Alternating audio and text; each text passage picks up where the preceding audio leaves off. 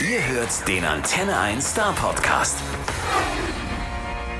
Today, we will have the honor to do a phone call to an artist who recorded at least one song that is well known to almost everyone all over the world. Beside a lot of other very inspiring songs, of course. He won three Grammys and he got three more nominations. His family is full of well known musicians and he was born in Sweden, but he was most successful in the United States. And there was a time he was a roadie with a legendary band called The Doors, Mr. Jim Morrison. All right, I solved the riddle. I hope the connection is fine to Eagle Eye Cherry. Hello. Hello. Hi, it's a pleasure to have you on the phone. I hope you're fine. I'm very good, thank you. So you know I was a roadie for the Doors. You didn't know? That makes me very old. Uh, but, but but there was a moving picture, wasn't yes, it? yes, it was. Called The Doors, and, and the role you played was was roadie for Jim Yes, I think I'm roadie number one. Yeah, not number two. You was roadie number No, one. that was the joke Oliver Stone made when I met with him because I had also been in a movie called Born on the Fourth of July with Tom Cruise. Yeah, wet number one. And in that movie, I think I was veteran number two or veteran number three. So Oliver Stone said, okay, this time we'll make you number one. Okay, and here you're Eagle Eye Cherry number one. Where are you right now, by the way? I'm in Stockholm, Sweden. Ah, you're in Sweden. Because it's, Yeah. it's it's not not so easy to guess. Because you live in, in, in, in London, did you? Do you? No, New, New York. In, in in New York, yeah. Yeah, so New York is my second or first home. I don't know which comes first, but now I've been in Sweden for quite a long time, so I think maybe Sweden is my first home now. And uh, once the pandemic kicked in, then there was no moving anywhere. So here we are. And and maybe in the next couple of months we will be able to move again. First of Cannot wait. Me too, I tell you. First of it, congratulations to your upcoming new single. I Thank you. like it. Uh, sorry, of course I like it, but uh, the title of the track is also I like it. I pay five bucks to the, uh, you, you, you know, because of the joke. Yeah, no, that's the most genius title I've ever had for a song because I've been hearing people say I like it all the time, and it makes me very happy. That is a song uh, about a thing we missed the last couple of months. But maybe, please, you tell me more by yourself. Yeah. Um, I mean, the song is basically it's inspired by the time when I was young, living in New York in my first apartment in Brooklyn. And in those days when I was young and wild, it was just about partying. I was out all the time with all my friends, having a very good time. And uh, and I kind of wanted to capture that energy in this song. And then now, when I was revisiting the song, when it came time to release it, because I recorded it quite a while ago, I suddenly realized that this is what everybody is feeling. Everybody wants to go out, see their friends, and have a good time. It's been a very strange year a half almost that the world is just shut down. So um, I, I feel like this song could become the anthem. Yeah, that, that that's true. Maybe because of we uh, have no evenings and no nights on which we don't remember. no. No blackout. But nothing. boy, would I like to black out this whole 17 months and just like it never happened. It's been a very strange time in this world. There's also a great video to the song. Thank you. I tell uh, the, to the people uh, showing you sitting together with some AA, which means anonymous alcoholics. Uh, Yeah, or pretty good idea. oh. Some some kind of anonymous. But all because of one night? No, this this this, this is a no, it's of an eye. of, it's, it's kind of that that kind of polar opposites, the two different worlds. And uh, what's funny is when I wrote the song, I was really kind of celebrating the concept of there are no consequences, you know, because when I was young, like you are, and I, I had a motorbike driving around New York City, I didn't think about the dangers of driving a motorbike because I was young. you just live your life, which I think you should do at that age. And uh, and then when the director uh, came with the idea for the video, he he had a video where there were consequences, and I was like, wait a second. there are not supposed to be any consequences in this song. But then what I kind of like about the video is that when I'm sitting telling the story to the people at the meeting, you see people kind of relating and everyone's looking like, yeah, that sounds like nice. That sounds fun. And, and everyone's kind of bonding in a way. And uh, uh, so there's kind of a twist to it. I'm not sure what we're trying to say with the video, but and it in looks the, good. in the end, uh, in the end, the whole thing is changing, and and the camera too. People look to this video. It's to me, it's very funny, and it, it, it picks up the spirit from the song. Yeah, Brilliant. and everyone's sleeping on the bus. Yeah, exactly. I really enjoyed. I get to drive the bus there. That was a lot of fun. I'd never driven a bus before. oh, you you drove it by yourself. This this was I no got trick. To, I got to drive the bus. I've, I've done, you know, I've driven Formula Three cars. I've driven motorbikes, but I've never driven a bus. Okay, a very big thing. So now next time I'm on tour, I'm going to be like, all right, let me drive the bus. I know how to do this. the nightliner.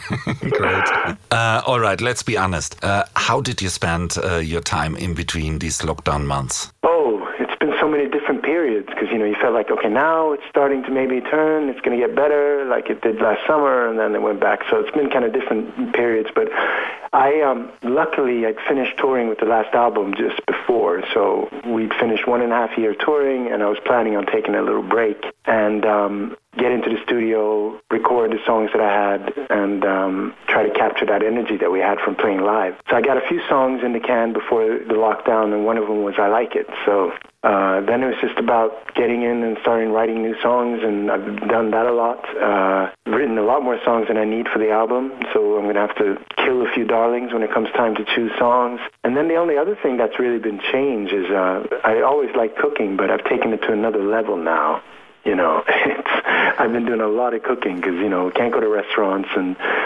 we're here at home. You want to try to make our home life better than it is. So a lot of cooking.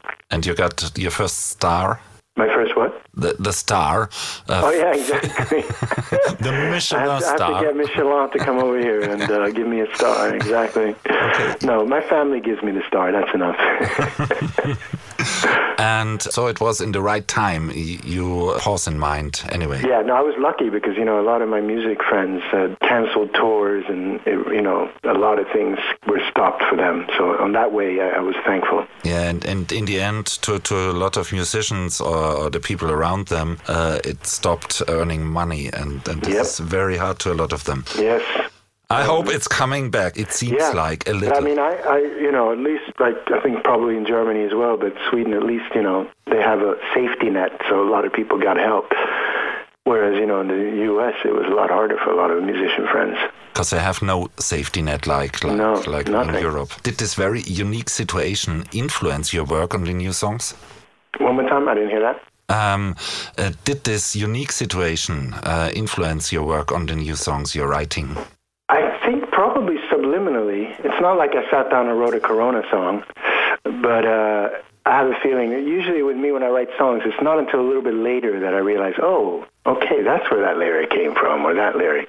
But I think the main difference has been that usually I, I make quite basic demos. I don't like to do too much with my demos, and then I present it to the band, and we go in and play it in the studio. But because I've had all this time, I've actually ended up spending more time with the songs and actually worked a little bit more on the production and stuff. And that's been fun. So I've been messing around with new sounds and testing stuff, and uh, we'll see if that turns up on this album or if that'll be the next project or what. But uh, I've been having a lot of fun with that. I have a small studio out in the yard, and that's been good. So you don't have to sing in your iPhone. You have a, own uh, studio by your own. Yeah, exactly. I, I just don't know.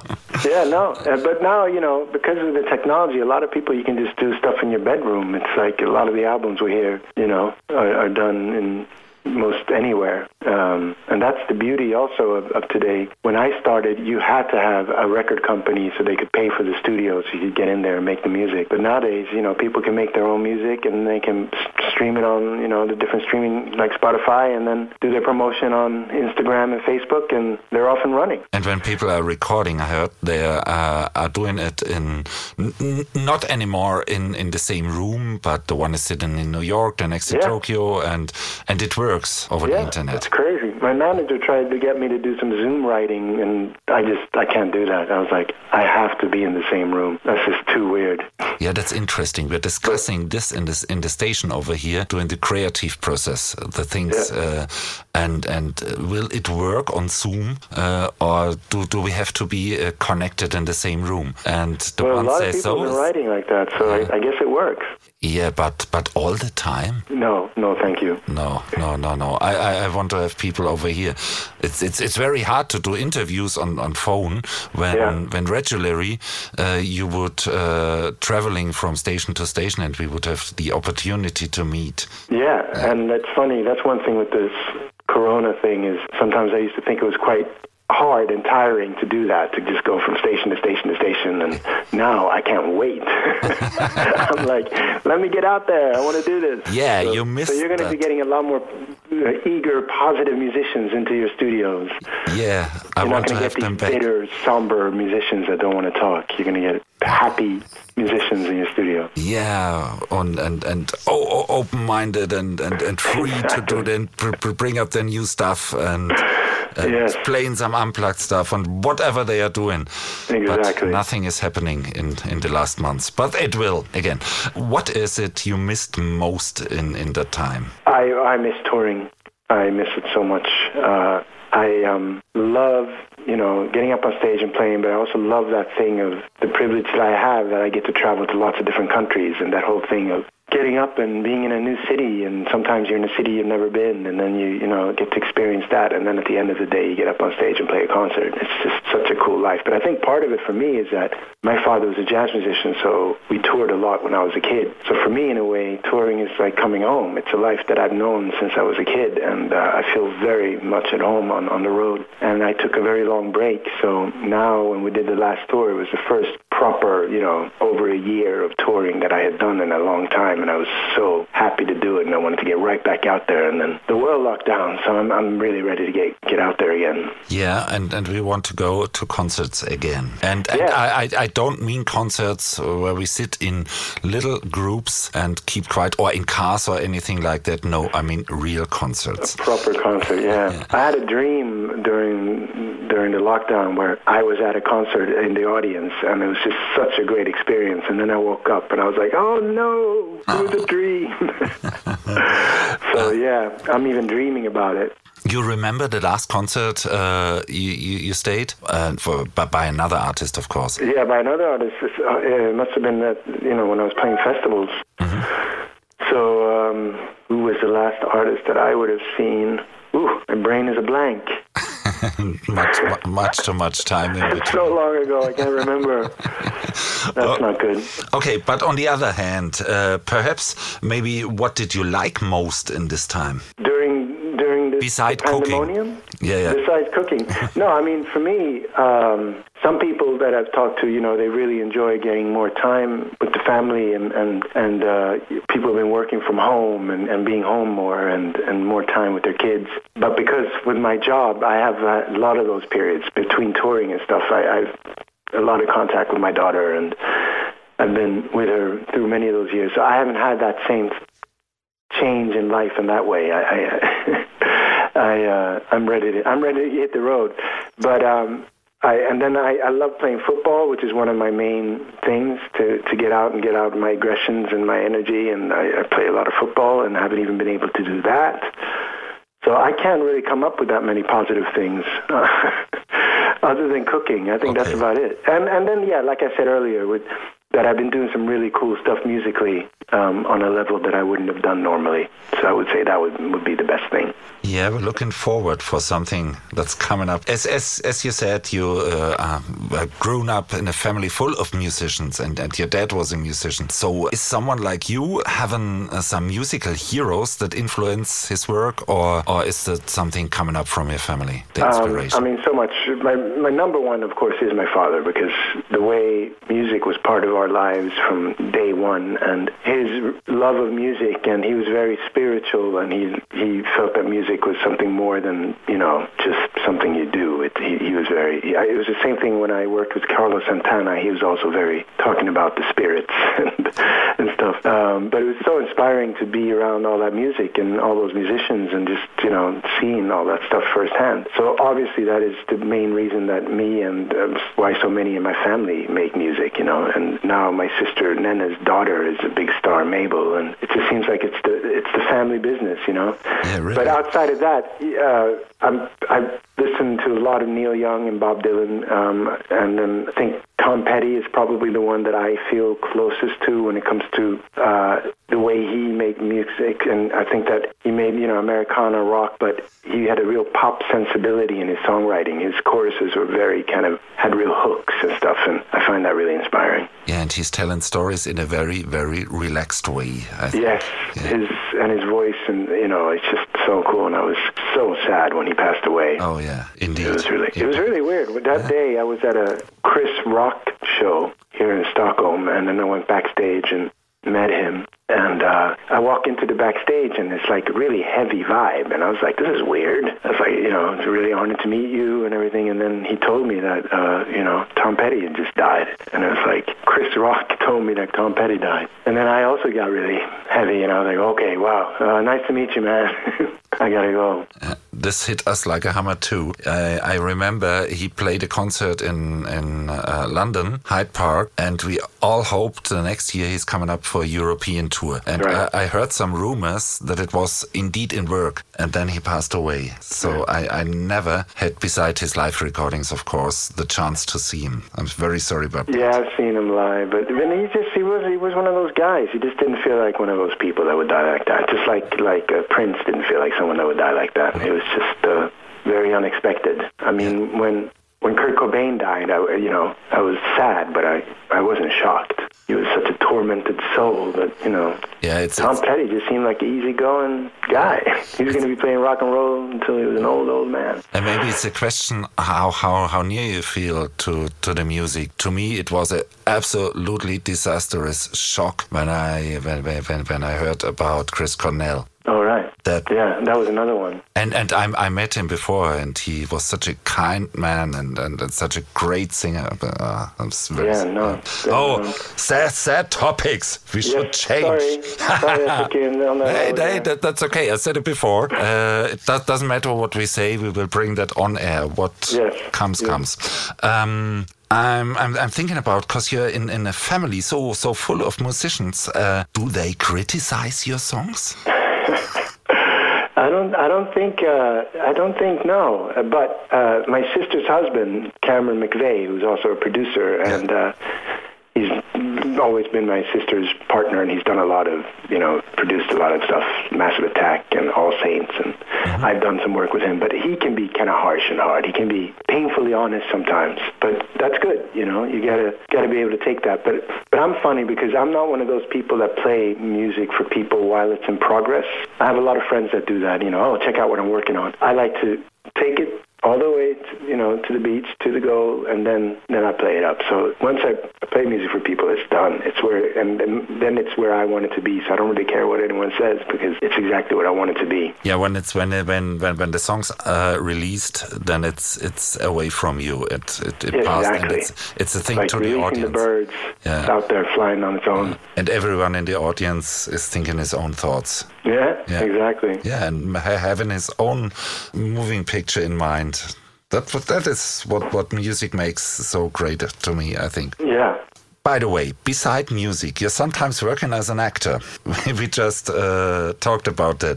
Is that another passion of you? So playing roadie number one or veteran number two, or uh, I I've, I've seen you you did this uh, sometimes more. I've done a couple uh, little movie act roles here in Sweden, yeah. um, and it was my passion very much when when I was younger, and uh, I really loved acting, and I love the process.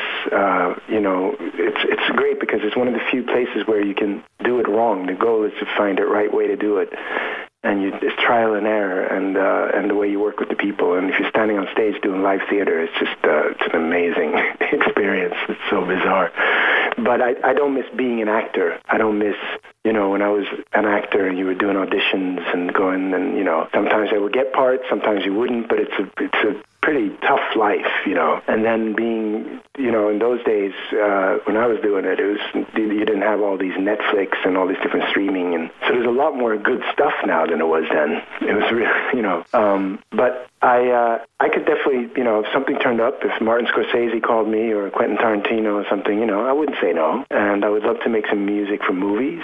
I haven't done that yet, and uh, maybe you know, produce. I don't know. So somehow I'll get in there, but I don't want to be just an actor. I think music is doing what I need to do for me.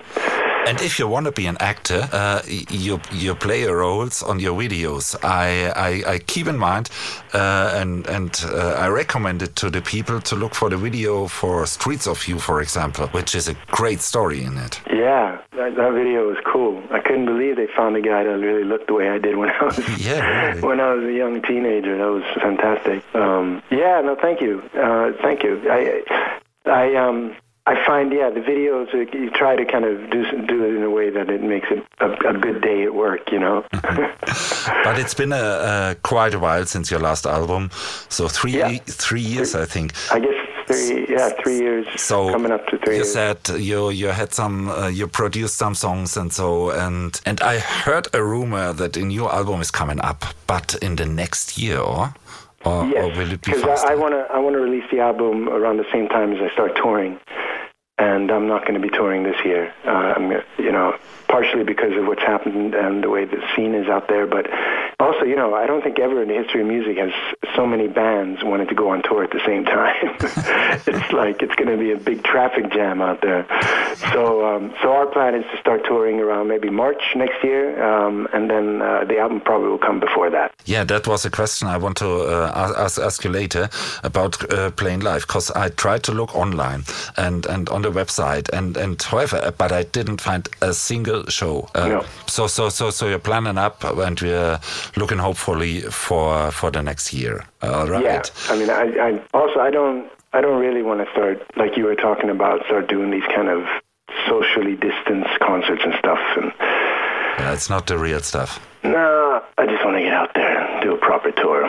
So I'm hoping. I mean, if if things don't get better, then I'm I'm going to have to bite the bullet and go out and do whatever I can. But I'm hoping that early next year things are going to be really Okay, I hope you you you're coming to our area too. I, I would love to. I will I, I will come over and join the show. Really. Yeah, man. Just keep keep playing the song and uh, keep pushing it, and then then we can book a gig. if if there are enough people to buy some tickets, right? You scratch my back, I'll scratch yours. okay. Um, these days, uh, a lot of musicians uh, only are doing just single tracks. You're working on an album. Uh, and I have sometimes the feeling uh, that the album is becoming a rare art.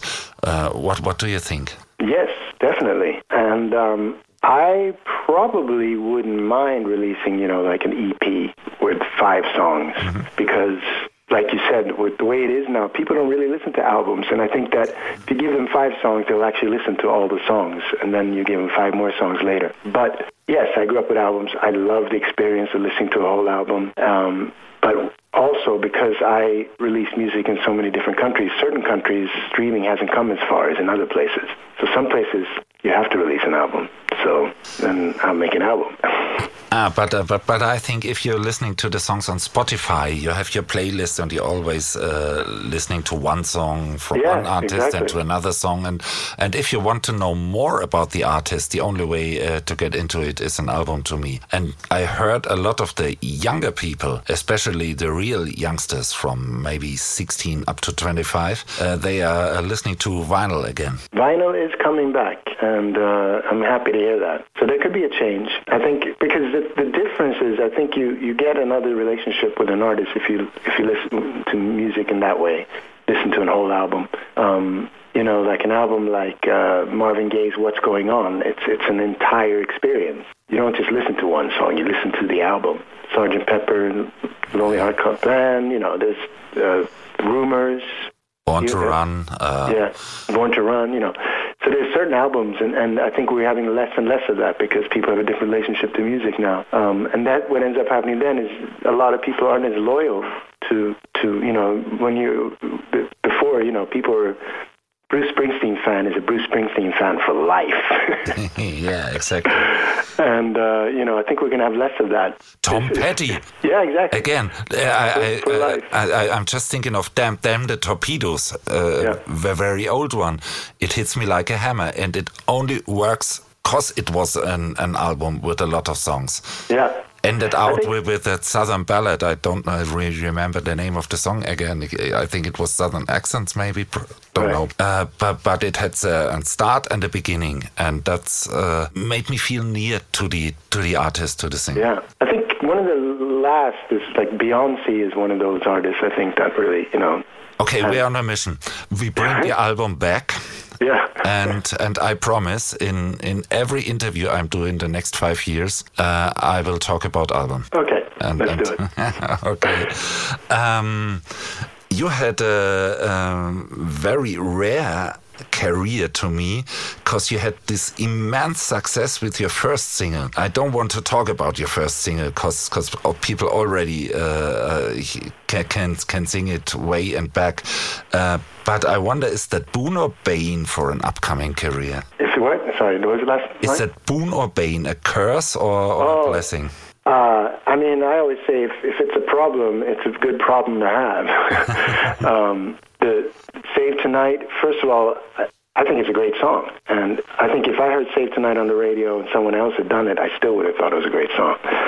So that that is very nice. and then, uh, you know, that song gave me gave me the chance to do what I do. Um, I it happened very fast. It happened much faster than than I was expecting and also what I would recommend because I think it's better when an artist gets to slowly but surely build you know the, the live experience and find your your bearings in what you're doing um, but when that song did what it did it was just you know just jump up on the ride and go for it and take it all the way to the end because it, it just doesn't happen and it's so rare that that people have that kind of hit. It was just incredible, and it gave me a chance to do what I do. I mean, I get to go to all these places around the world, and my bucket list got checked off very quickly. So it, it was really, really, really a fantastic ride. You know, I had such a good time, and and the way that song came to life because I was signed to just a small independent label, and we weren't, you know, the, it wasn't a big